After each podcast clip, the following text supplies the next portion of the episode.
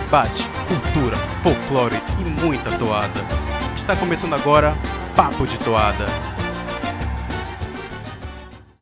Começando mais um Papo de Toada e hoje é um Papo de Toada especial destrinchando a toada Comunhão do Espírito, o ritual Reahu que o Caprichoso colocou no CD de 2020 e hoje eu tenho aqui meu amigo Tiago Tártaro, que vai destrinchar esse ritual de cabo a rabo. Vamos passar por lendas, vamos passar pelo contexto histórico que fez o ritual, vamos passar por todo o ritual em si, como ele se dá e como ele se compara com outras vezes que já foi levado à arena este mesmo evento, esse mesmo ritual. E para começar, eu quero dar aqui meu boa noite para o meu querido amigo Tiago Tártaro, Tiago, boa noite. Boa noite, Igor. Boa noite, ouvintes. Quero dizer que é, é uma honra para mim estar aqui no Papo de Toada em um capítulo como esse, que é o capítulo, é o tipo de capítulo que deu origem, que é a célula é, primordial aí do Papo de Toada, é o que me fez conhecer esse, esses vídeos no ano passado. E estou feliz de estar aqui hoje, um ano depois de conhecer esses vídeos, fazendo uma coisa que há um ano atrás eu achei tão bacana de, de, de ouvir.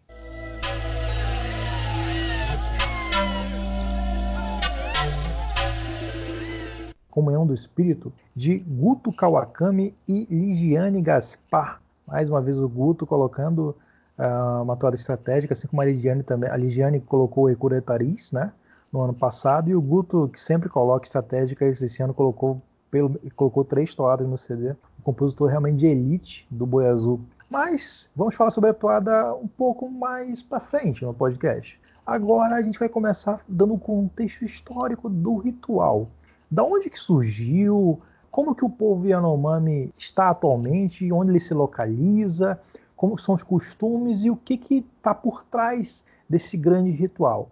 Antes de começar, Igor e amigos ouvintes, eu queria dizer que todas as referências que eu usei para a pesquisa desse ritual, de como ele se encaixa e etc., vão estar tá na descrição da postagem do vídeo no YouTube. Então, se você tiver aí ouvindo pelo Spotify, Deezer ou Anchor e quiser saber um pouco mais do, do caminho que a gente aqui do Papo de Toada trilhou para chegar nesse programa para vocês, vai lá. E eventualmente até você vocês podem sugerir outras coisas que os ouvintes podem ler, procurar, nós mesmos aqui, aprender é sempre bom. Começando pela questão dos Yanomamis em si, eu vou chover um pouco no molhado para quem entende de boi, sempre partindo do pressuposto de que tem algum ouvinte que está eh, chegando agora. Os Yanomamis, de cujo termo Yanomami, na própria língua eh, desse grupo significa ser humano. É um grupo étnico do norte do estado do Amazonas, de um pedacinho de Roraima e da Venezuela, mais especificamente localizado ali entre os rios Orinoco e Amazonas. Para os Yanomamis é complicado usar o conceito de tribo, por isso usa aqui o grupo termo étnico. De uma forma bem geral, a população Yanomami conta com 15 mil pessoas no território brasileiro no que diz respeito ao todo de aldeias autônomas que eles têm. E aqui acontece uma coisa que vai acontecer muito ao longo do podcast de hoje: as fontes divergem. Tem fonte que chega a falar, inclusive, em 35 mil Yanomamis se a gente juntar eh, territórios brasileiros com territórios venezuelanos. Quanto à sua organização social, os Yanomamis vivem em pequenos grupos de poucas centenas de indivíduos e seu número total resulta da soma das centenas de aldeias autônomas nas quais eles vivem. Mais uma vez, as fontes uh, divergem. Tem fonte que fala de 250, 300 até 350 uh, aldeias autônomas. Essas aldeias autônomas compartilham dos mesmos traços culturais, como língua, existem quatro línguas no tronco Yanomami, e cosmovisão, ainda que haja muitas pequenas diferenças em visões de mundo e etc., como a gente vai ver mais para frente. Explica a... o, que, o que vem a ser essa, essa tal cosmovisão para o ouvinte leigo ou para o ouvinte que já entende, mas essa palavra ficou um pouco confusa na cabeça dele. Cosmovisão é como um grupo enxerga o universo. Por exemplo, a cosmovisão católica. A cosmovisão católica é a ideia de que um Deus criou o um mundo, que esse mundo até a gente ter a descoberta da ciência. Era o centro do universo, que as coisas giravam é, ao, ao redor desse mundo, que, exi que, existe um plano espiritual para o qual a gente vai quando a gente morre, etc. Né? Cosmo é a noção de universo e visão é como eu enxergo o universo. Tanto o universo físico quanto o universo metafísico. E aí eu já faço até a conexão com uma outra palavra que é cosmogonia, né, cosmogonia que tem um pouquinho mais a ver com a questão dos deuses em específico. Os Yanomamis têm um deus criador, Omama, que tem um antagonista, que com todas as aspas do mundo seria uma espécie de demônio, chamado Yoazi, e eles ainda têm uma palavra para o deus católico, para o deus cristão, que eles chamam de Teosi. Abaixo de Omama, em um contato direto com os xamãs das tribos, existem os espíritos auxiliares, chamados de Shapiri, pelo Davi Copenaua no livro A Queda do Céu. Existem variações para o termo chapiri, como chapiripê, que seria, na verdade, não uma variação, mas o plural, como também chapori ou recura, né? Quem não lembra de recura é o etariz do ano passado, recura é uma variação de chapiri. É, esses são os espíritos auxiliares que estão presentes em várias instâncias da vida Yanomami. Né? Quase tudo entre os Yanomamis tem um chapiri. Então existe um chapiri para as antas, um chapiri para os gambás, um chapiri para Samalmeira, um chapiri para os humanos, o chapiri da chuva. É quase como se fosse um reflexo espiritual do mundo terreno. Uh, os Chapiripê, aqui eu vou usar a forma no plural, são os ancestrais dos Yanomamis que após a morte passaram a guardar alguma forma de vida que lhes foi designada. Né? Ou seja, existe aqui um movimento humano, espírito, animal. Quer dizer, o cara morre, vai para uma transcendência. Depois dessa transcendência, ele passa a guardar uma forma de vida na Terra de volta, uma espécie de círculo, né, entre o, o físico e o espiritual. O xamã, que seria aqui o pajé, né, o líder espiritual, é o responsável por entrar em contato com o chapiripê. Após inalar o polo sinógeno Yakoanahi, ou Epena, os chapiripê se exibem para o xamã e dançam para ele. Nesse processo de comunicação, os xamãs ajudam a harmonizar os Yanomamis, o mundo físico e o mundo espiritual. Mas é importante lembrar, Igor, que esse contato do Chapiripê com os xamãs, com os pajés Yanomami, não é por si o ritual uh, Reahu, né?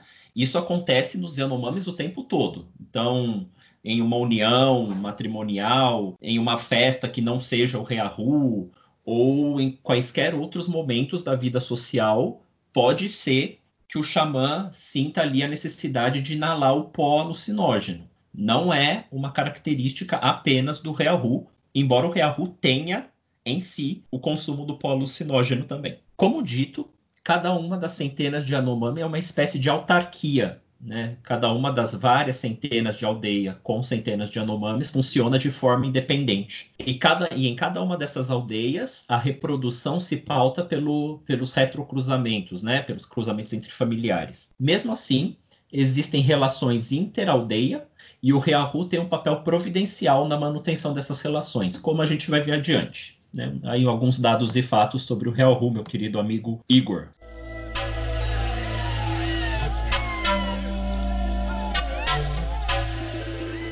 Tragam um corpo do guerreiro, preparado, adornado em palha trançada, tuas cinzas na cabaça orocota. É assim que é descrito na toada Comunhão do Espírito o ritual Reahu. Mas o que, que vinha a ser exatamente esse ritual Reahu? Quando que ele acontece? Para que, que ele acontece? E como a etnia Yanomami se conecta com esse ritual? Falando um pouco do ritual Reahu, ritual Reahu é um ritual funerário com uma tendência osteofágica. Né? Osteofagia é o consumo de ossos. E ele geralmente acontece em quatro fases. Mais uma vez, as minhas fontes aqui divergem. Tem umas que chamam de Reahu todas as quatro fases unidas, uh, e outras fontes dizem que Reahu é só a quarta parte. E aí as outras três não teriam, não, não teriam nome específico. Tá? As fontes divergem nesse assunto. Como o, como a letra do Caprichoso dá pistas de que eles interpretam o Reahu como tudo, como as quatro fases e não apenas a última, é nesse barco que a gente vai. Então, partindo lá. Fase 1, que é a fase de morte, luto e organização do evento. A partir do momento em que ele morre, em que alguém morre, verifica-se a posição social dessa pessoa e a morte dela, e a causa mortes dela. Com base nos, entre aspas, cruzamento desses dados, é decidido então qual vai ser o tempo de duração do ritual. Então, crianças que morrem por qualquer razão. Criança, assim, nesse sentido, não, não demanda um rearru tão longo. assim como quem morre de velhice, né? Senhorzinhos e senhorazinhas que morrem de velhice. Aí o rearru ele é um pouco mais curto e demanda menos investimento. Um adulto saudável que morreu de uma causa não natural, como um acidente doméstico, um acidente na floresta, picada de algum animal, assassinado, etc. Esse sim uh, demanda um ritual um pouco mais longo, um pouco não, muito mais longo, às vezes, e com mais investimento material mesmo, maior produção de comida, por exemplo. Tem relatos nas fontes de rearrus inteiros que duraram mais de um ano e que as cinzas foram sendo usadas em outros rearrus por mais uh, tantos anos, por mais muitos anos. Como os Yanomamis não têm líderes políticos, apenas espirituais, tendencialmente, a decisão sobre a preparação e a duração do Reahu é tomada em conjunto com os membros mais velhos da aldeia. Com base nessa decisão, ampliam-se ou não as roças e planta-se ou não mais alimentos, como por exemplo a banana. Pode-se ainda comunicar a aldeias irmãs, aldeias próximas, que houve esse óbito, e essas outras aldeias também contribuem com uma parte, com uma parte de alimento. Tomadas essas decisões burocráticas, a aldeia se reúne no Chapono, que é a morada comunal dos Yanomami, e inicia a fase de luto sem corpo presente. As pessoas ali reunidas no Reahu começam a chorar compulsivamente em uma coisa que tem um caráter meio teatral, meio sincero, é, meio. Você fica sem saber se eles estão atuando naquele choro, é, se faz parte de um ritual mesmo, se tem um fundo de sinceridade naquilo. Uma coisa é, curiosa. Até porque não chorar nessa fase do ritual demonstra falta de empatia e desrespeito para com a memória do falecido. Essa fase do ritual, a fase 1, ela dura alguns dias após a morte. Né? Ela vai da morte do, do cara, da morte da pessoa, até alguns dias depois. Nunca é muito exato. Vamos para a fase 2. A fase 2 é a destruição dos pertences e a colocação do morto em um cesto. Depois dessa, reunião regada a prantos, chega a hora de se livrar de todos os pertences da pessoa morta. Absolutamente tudo o que era de uso pessoal dele é destruído no fogo. Ornamentos, colares, brincos, armas, utensílios domésticos, absolutamente tudo. Inclusive animais de estimação são sacrificados. Em uma das, das fontes, uh, Igor, eu estava vendo o relato de um cara que tinha dois passarinhos, um homem adulto, morreu e sem a menor cerimônia, um parente próximo foi e torceu os pescoços dos passarinhos assim, porque realmente é necessária uh, que se livre de tudo que era uso de uso pessoal da pessoa. Até os animais de estimação, cara. Essa parte eu fiquei com dó, preciso confessar. Depois disso é feito um velório de corpo presente. Né? O corpo é trazido uh, para uma parte mais central, mais evidente do chapono, e você tem mais uma rodada daquele, daquela questão do choro meio teatral, meio sincero de todo mundo e que denota respeito à memória, à memória do morto. Depois disso, o corpo do morto é colocado em um cesto feito de vinho ou, ou folha de palmeira confeccionado lá na primeira fase, né? E esse cesto com o corpo dentro, vale lembrar que, que a pessoa é, é, é posta dentro do, do, cesto em posição fetal, é colocado numa espécie de andaime que também se constrói anteriormente e que fica do lado de fora do chapono. E nesse cesto, no alto do andaime, é, o corpo vai ficar por um, por um mês se decompondo, tá? É, essa fase dura, obviamente, um mês e mais alguns dias que, é, que são essas coisas de antes. Então, aí, um mês e alguns dias para a segunda fase do ritual. Fase 3 é a fase de limpa e queima dos ossos. Depois de um mês da colocação do cesto com o morto no alto do andaime, um parente próximo do morto é convocado para tirar o cesto de lá e limpar os ossos. Esse parente e vale aqui lembrar que existe toda uma hierarquia que as fontes vão colocando, mas eu não acho tão relevante assim. Então, tem uma hierarquia lá, vai.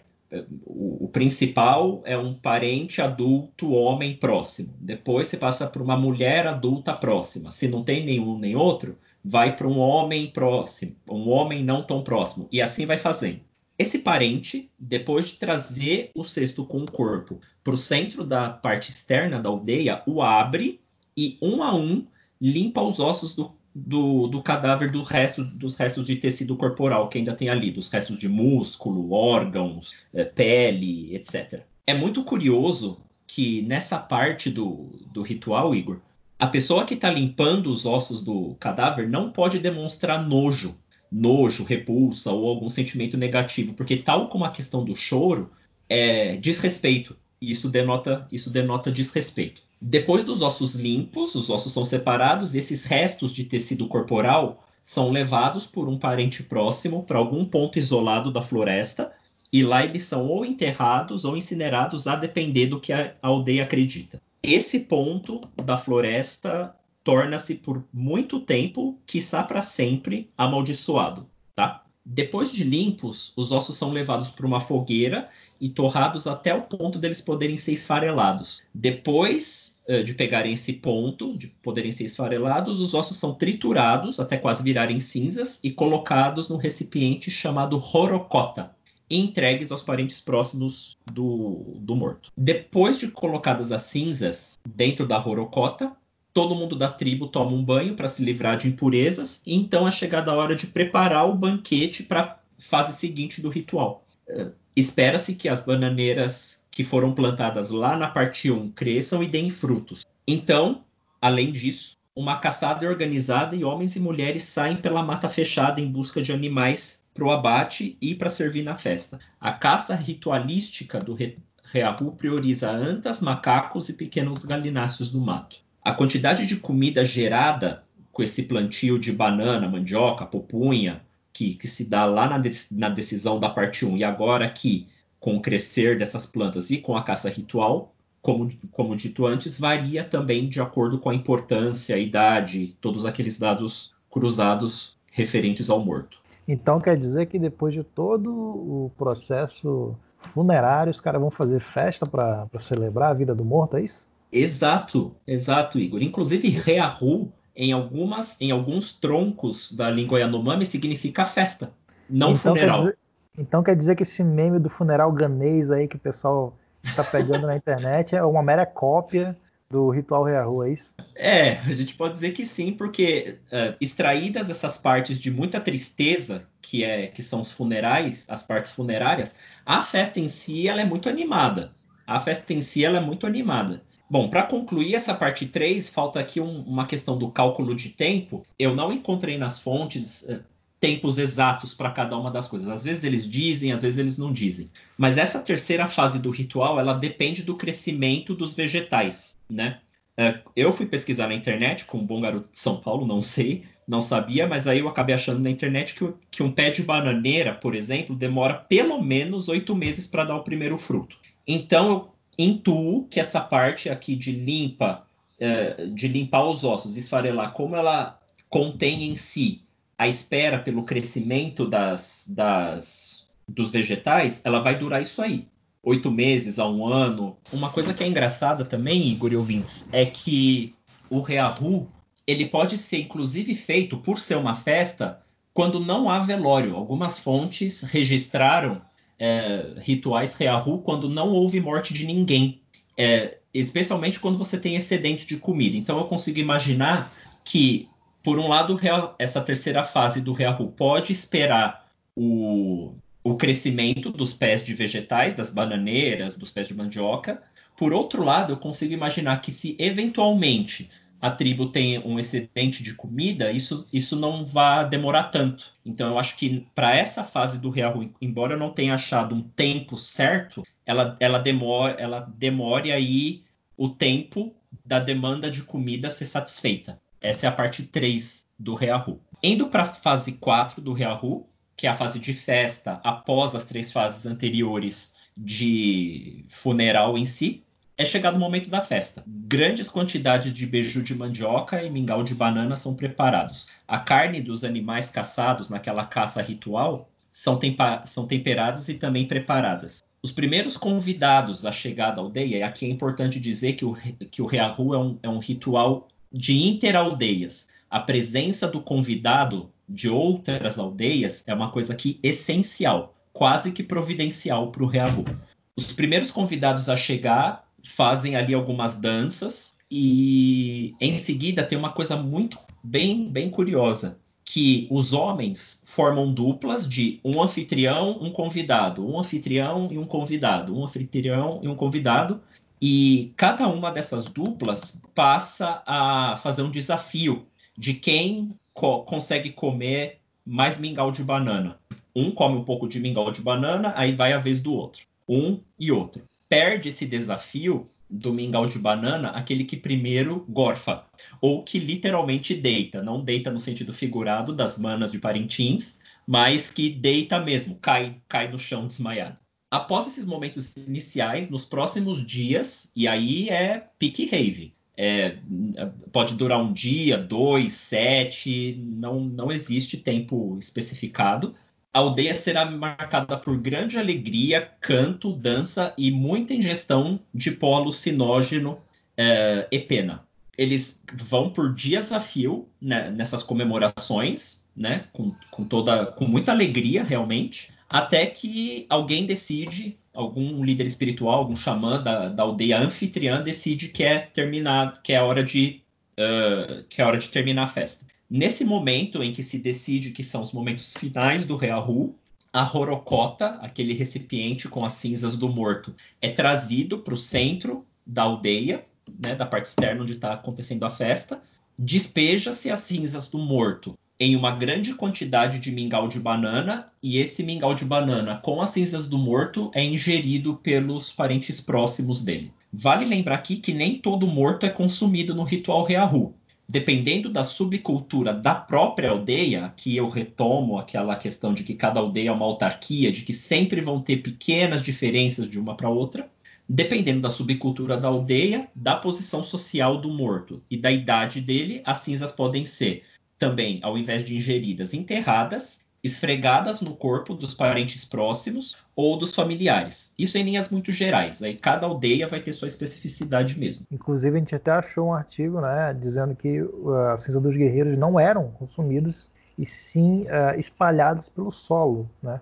Isso, claro, isso, isso, isso, pode, isso, pode, ser uma especificidade daquela aldeia. Exatamente. É importante isso aí que você falou para para deixar marcado, porque até pouco tempo atrás, quando se ouvia falar de ritual Reahu, a gente pensava em osteofagia quase que automaticamente, né? quem conhece. Pensava em osteofagia quase que automaticamente. E os últimos estudos que vêm saindo, relatos históricos antropológicos importantes, né?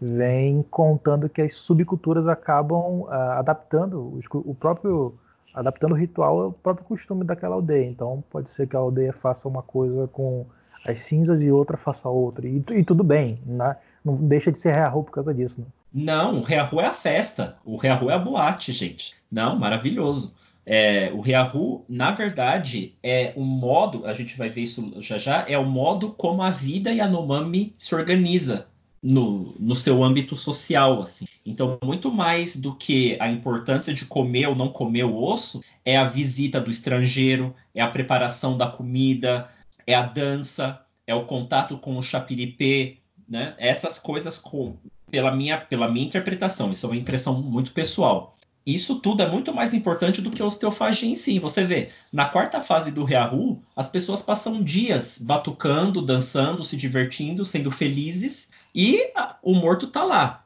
né? É, isso é muito interessante de, de pensar. Quando é decidido pelo fim da festa, os convidados recebem todo o excedente de comida e vão embora. Né? Algumas fontes eh, dizem que é importante para o ritual que a tribo anfitriã fique quase que sem suprimentos para comer, porque é realmente um sinal de generosidade. Olha, levem tudo, é tudo de vocês, né? A nossa, as nossas alianças estão aqui eh, consumadas. Quando isso acontece, os anfitriões vão embora, finalmente terminou o ritual Reahu.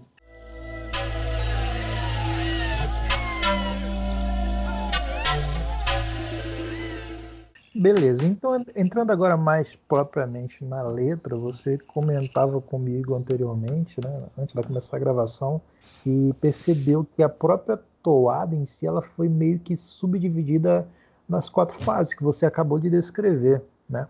Exato, amigo. É, eu não, eu não entendo de música, né? Eu sou aqui ouvinte, não entendo de como se faz música, mas depois que eu, que eu li essas coisas todas, eu fui ouvir a toada de novo, eu percebi que os trechos que, que descrevem um momento do ritual, são diferentes, melodicamente, eu poderia dizer assim, dos trechos que definem outro. Quase que como se a toada em si quisesse falar: olha, agora a gente está fazendo isso aqui, agora a gente está fazendo isso aqui, agora a gente está querendo fazer isso aqui no jogo melódico, não apenas na letra. Então é uma, é uma sacada genial, na verdade, né, de, de fazer isso. É, bora comentar? Fazer, fazer aí estrofe a estrofe?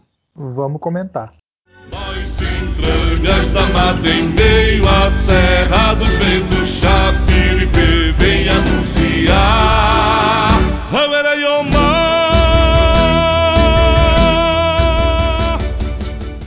Bom, aqui é realmente a morte da pessoa, né? Serra dos Ventos é uma localidade dentro da reserva Yanomami.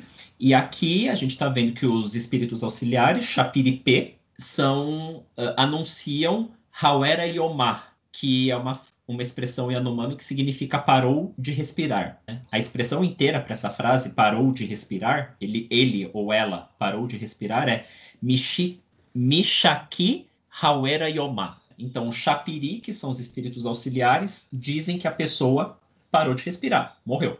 Vale, vale dizer aqui que naquelas diferenças, naquelas diferenças de cultura de aldeia para aldeia, Chapiri pode ser o xamã. Então, em algumas aldeias, Chapiri vai ser o espírito auxiliar, em outras aldeias, Chapiri vai ser o próprio xamã, o próprio pajé. Então, pode ser tanto o pajé anunciando a morte da pessoa, como o espírito auxiliar. O espírito irá caminhar nos altares do além, acenderá, acenderá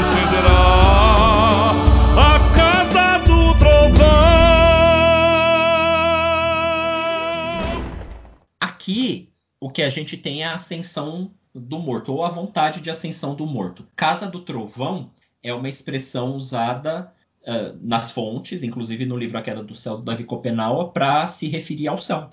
Traga o corpo do guerreiro preparado, assortado em palha trançada, duas cinzas na cabaça. Morocota, a floresta protegerá, meu sarcófago, o vigílio Lá naquela primeira estrofe, o que a gente tinha era uma condensação da parte 1 do ritual. Então tinha uma variação melódica. A pessoa morreu, o ritual. A, a pessoa morreu, a toada estava de um jeitinho. Aqui é uma mistura das fases 2 e 3. Né? Intercalando os versos, vocês vão perceber que ele descreve as coisas que acontecem nas fases 2 e 3 do, do, do ritual, como a questão do cesto, em que o cadáver é colocado, a colocação dele, o depósito, a espera pela decomposição do corpo, a exposição desse cesto ao relento, a queima dos ossos e a, colo a colocação dele no recipiente rorocota. Sua vem ao chabono, é funeral, é fartura na as bebidas, recuras dançam o rec opori, chapores. Aqui é uma descrição da primeira parte da fase 4 do ritual, que é a fase festiva. O convidado, Hawana, no idioma Yanomami, vem à casa comunal da aldeia, Chapono. Bebidas são servidas, pó alucinógeno e pena é inalado, e ao fim os recuras, que são os espíritos auxiliares, outra palavra para chapiri, são vistos dançar na viagem lisérgica coletiva, que é a, que é a festa do Reahu. Consumado, ingerido pela tribo, pelo rito, tua alma, tua força, tua honra para nós. Vem cantar, celebrar tua terra, teu lugar. Consumado, ingerido pela tribo, pelo rito, o teu corpo, teu espírito,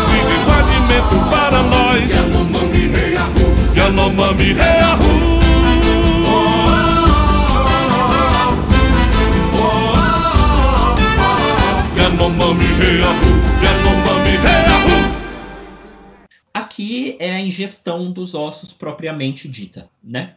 É interessante notar que o boi opta por retratar uma aldeia onde o corpo do guerreiro é consumido. Né? É, a especificidade da, da, aldeia adotada pelo boi caprichoso é essa. E a ingestão representa aqui também a absorção de uma característica do morto, no caso a bravura. O canto e a dança representam aqui a comunhão completa de corpo, terra e espírito. E eh, mais ainda da própria vida social dos Yanomami, que é uma coisa muito importante que a gente vai ver já já.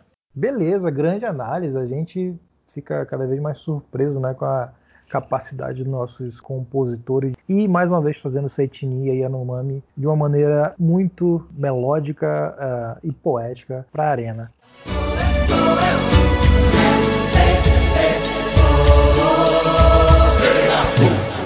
No ventre da selva amazônica. Mas, se a gente for parar a pensar que o ritual Reahu já esteve na arena outros, em outros anos, eu queria agora comentar contigo, Thiago, uh, o ano de 2003, né? 2003 o Garantido colocou no CD uma toada chamada Rehu, né? Era uma toada até, até um pouquinho estranha, né? Porque ela, ela era um ritual, mas ela tinha uma melodia meio aberta, meio lenta, quase que uma figura típica regional. E a, além dessa parte melódica, além dessa parte musical, Uh, tem um ponto específico nela que você chegou a falar comigo que é uma não uma crítica exatamente que você tem em relação a ela, mas é um ponto que te fez pensar sobre a diferença entre aquela toada e essa toada, falando sobre a mesma coisa, o mesmo ritual.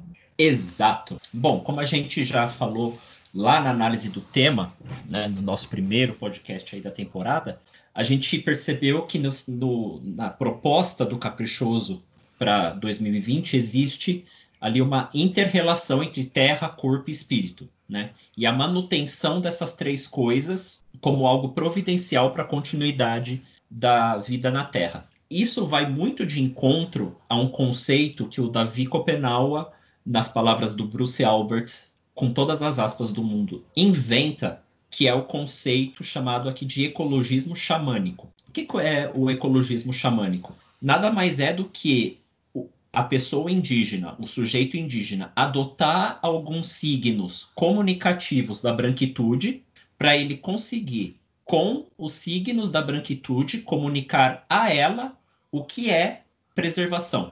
Porque o Davi Copenaua percebe que o modo branco da gente tratar a ecologia é mistificado, fetichizado. Ele chega a dizer em uma das entrevistas dele para o Bruce Albert, que é um antropólogo dos mais respeitados em se tratando de Anomami, que o branco chama de ecologia a preservação daquilo que sobrou de tudo que ele destruiu. Então isso é muito ruim. E o branco enxergaria como ecologia um devir moral, uma espécie de devir moral. Proteger a mata e a floresta é bom porque é bonitinho, né? E não é bem isso. O que o Davi Copenau quer dizer com essa noção de ecologismo xamânico é que não é só manter a arvorezinha em pé porque é bonitinho. É realmente manter os povos, manter as espécies, manter as cosmovisões desses povos e dessas espécies, não pro, pra, só para o sobreviver deles, mas para o sobreviver de toda a Terra. Isso é muito diferente desse nosso ecologismo urbano fetichizado de antes. Essa discussão estava rolando na militância indígena e na academia há muito tempo. O doutorado do Bruce Albert, que começa a trazer essas discussões a partir do, do contato dele do Davi Copenal, acontece em 85. Mas o que, que poderia ser discutido aqui até muito mais para frente, em outros podcasts e tal? Essa conscientização eventualmente não estava chegando no Boi Bumbá. Por quê? No ano de 2003, uh, no Caprichoso, a toada dá pistas de que a preservação da terra essa é essa preservação moral. É um demérito na toada? Não. Inclusive é uma toada muito bonita. É uma toada aberta. Para mim, ela é uma toada diferente, linda. Usa muito bem as imagens dos animais, do chapiripês também. Um, mas ela acaba refletindo uma noção um pouco fetichizada de natureza, que é uma noção fetichizada de natureza que a gente pode estender a todo o Festival de Parintins. É quase uma noção folclórica, né, nesse sentido um pouco antiquado que a gente tem de folclore, como se folclore fosse um objeto, não um processo, né? E eu acho que trazer o discurso indígena pro pro festival, pro centro da discussão, falando o que ele entende por preservação e não outros modos de fazer, é um passo muito importante. Mais uma vez, lembrando que a toada é muito bonita e que se você for ver o Caprichoso, muito provavelmente fazia a mesma coisa à mesma época. Mas aí eu coloquei, só quis fazer esse link de terra, corpo e espírito, que é o argumento do, do boi caprichoso uh, no momento atual, com a noção de ecologismo xamânico do Davi Copenaua, que é uma coisa realmente muito interessante.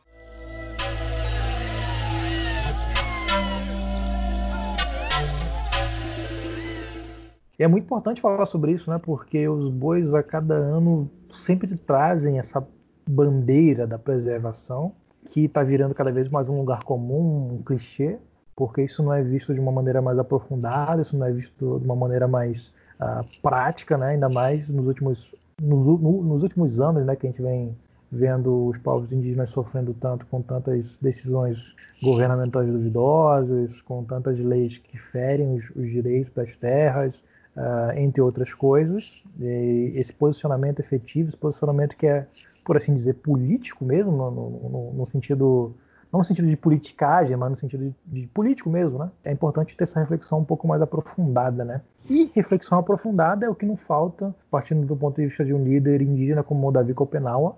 E você contou que leu A Queda do Céu e, e depois que leu A Queda do Céu, você conseguiu entender um pouco mais sobre esse ritual e sobre uh, a importância de trazer ele de volta para a arena com essa toada. Exatamente, Igor. Porque ao fim e ao cabo que fique a pergunta: afinal de contas, para que serve pros Yanomamis o ritual Reahu? Então vamos lá, mais uma vez, duas coisas. Número um, para consumar a relação entre corpo, terra e espírito.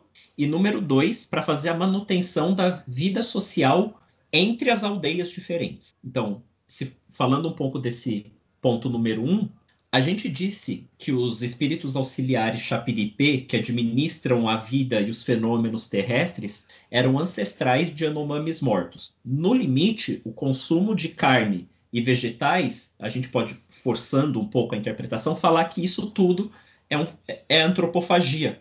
Porque, no, ao fim e ao cabo, quando o Yanomami come carne de anta, por exemplo, ele está comendo algo que é fruto da proteção ou da tutela de, do seu próprio ancestral. Quase como se, se essa parte tutelada, a anta aqui no meu exemplo, fosse o seu próprio ancestral corporificado. Ao consumir o pó de osso, Yanomami tem a noção da finitude de sua estrutura corporal e a consome. Ele consome essa finitude corporal para libertar a alma de seu parente. Fica no corpo do Yanomami o traço do parente falecido vai ao mundo espiritual a alma, que no futuro renderá mais organicidade, caso ele se transforme no chapiripê, para o sustento da própria aldeia e, por conseguinte, da, da espécie humana na Terra. Sem o espaço da floresta, a Terra, não há o que o chapiripê possa administrar. Não há espaço para Reahu, não há Yanomami, não há ritual e, portanto, manter e, portanto, não há manutenção de vida da Terra. Né? O Reahu é a manutenção, portanto, de terra, corpo e espírito, do mesmo jeito que o argumento que o Boi Caprichoso quer levar para a arena nesse ano. A manutenção de terra, corpo e espírito pressupõe que destruir o corpo resulta na perda de terra e espírito. A destruição de espírito na, na destruição de corpo e alma, e assim por diante. Então é vital e urgente que a gente perceba no Yanomami essa noção de que está tudo conectado uma coisa com a outra e que a gente não varra nada para debaixo do tapete nesse sentido.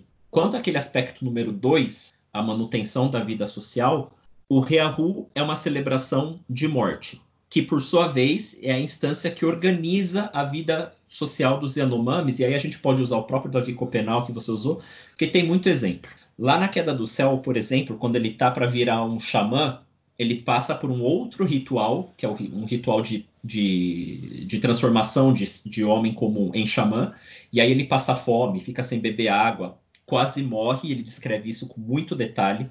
O primeiro contato do Davi Kopenawa uh, ou dos Yanomamis com o branco, que é um branco que na queda do céu é chamado apenas de Osvaldo, que é descrito até de uma maneira um pouco mítica e que depois sequestra e dá-se a entender que ele mata uma cunhã da, da aldeia Yanomami também é descrito com muito detalhe. O Davi Kopenawa descreve também o massacre de Hashimo no livro, que foi aquele, aquele assassinato terrível uh, de vários de vários várias pessoas uh, por parte de garimpeiros, né? Enfim, os Yanomamis botam uh, uma importância muito grande na morte em si e na ideia de morte, né? O que eu quero dizer com ideia de morte, que a morte é, é vista às vezes até como um, com um sentido figurado. Quando o, o xamã Yanomami, por exemplo, inala o polo sinógeno, é, ele diz que morreu. E aí, nessa semi-morte dele, é que ele vê os espíritos uh, auxiliares Chapiripê. Por, tão, por ter um significado tão importante, a morte precisa ser muito bem tratada. E, por conseguinte, a forma social do seu tratamento, o próprio ritual Reahu, estrutura todas essas relações sociais. É, é no ritual Reahu que eventualmente pessoas podem se conhecer e se apaixonar gerando um casamento interaldeia. É no ritual Reahu que se trocam objetos e que fica muito evidenciada a noção de generosidade dos Yanomamis, inclusive com seu desprendimento material. A questão de troca para os Yanomamis é muito importante. É no ritual Reahu que você tem alianças políticas para lutar contra inimigos, porque entre os Yanomamis você tem isso. As tribos do lado de cá são inimigas das tribos do lado de lá. Aí eles acham que as tribos, uh, que as aldeias, perdão, do lado de lá estão uh, armando feitiços para matar gente do lado de cá, então a gente tem que fazer os feitiços aqui para matar o pessoal do lado de lá. Existem essas, essas tensões que têm como pano de fundo a noção de morte. A manutenção da vida depende da celebração da morte. A celebração da morte garante a vida. Ao celebrar terra, corpo e espírito nesse eterno auto-retorno de vida comemorando a morte, a morte sendo importante para a vida, é que se garante a continuidade da espécie. O Davi Kopenawa nos diz que nós brancos estamos destruindo a terra em busca de riquezas uh, minerais, como a própria toada tema do Caprichoso fala inclusive com a destruição da terra Yanomami. Tá aí o massacre de Hashimo, toda a questão do mercúrio na água, né, dos Yanomamis. Não seria, portanto, a hora de nos apegarmos ao subjetivo, como os Yanomamis fazem, percebemos a interrelação e o convívio social como uma forma de salvaguardar a vida, ao invés de nos basearmos na, na acumulação material? Não seria a hora de aprendermos com os Yanomamis que celebração, renascimento, desprendimento material, generosidade são a chave para nossa transcendência e também para nossa imanência, deixo aqui essa, essa reflexão como término, como término aí dessa análise.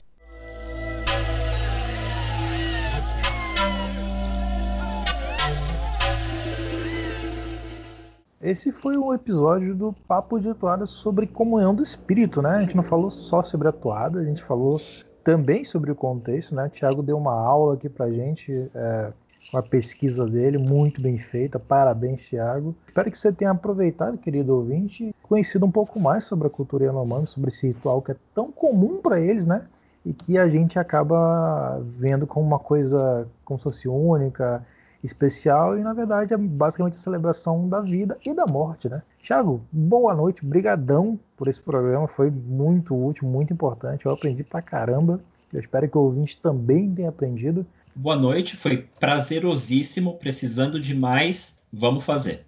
E esse é só mais um dos episódios que você já deve estar acostumado aqui, né? O Papo de História faz análise das histórias estratégicas e esse ano a gente já começou a produzir e esse aqui é um dos primeiros, né? Também vai ter análise dos outros rituais, das outras lendas. E assim que o Garantido também colocar o CD oficial das estratégicas, também vamos analisar as estratégicas do Boi Vermelho. Muito obrigado por ouvir até aqui. Se você gostou, quer, quer comentar com a gente, manda um comentário lá no vídeo do YouTube, manda um comentário lá no papo de, arroba papo de toada no Twitter ou procura a gente no Facebook, né, facebook.com.br papo de toada. A gente está em todas as redes sociais também. E como você já sabe, a gente está presente nas plataformas digitais Spotify, o Anchor, o YouTube, o Deezer e todos os agregadores de podcast do Android. Até a próxima semana. Yanomami,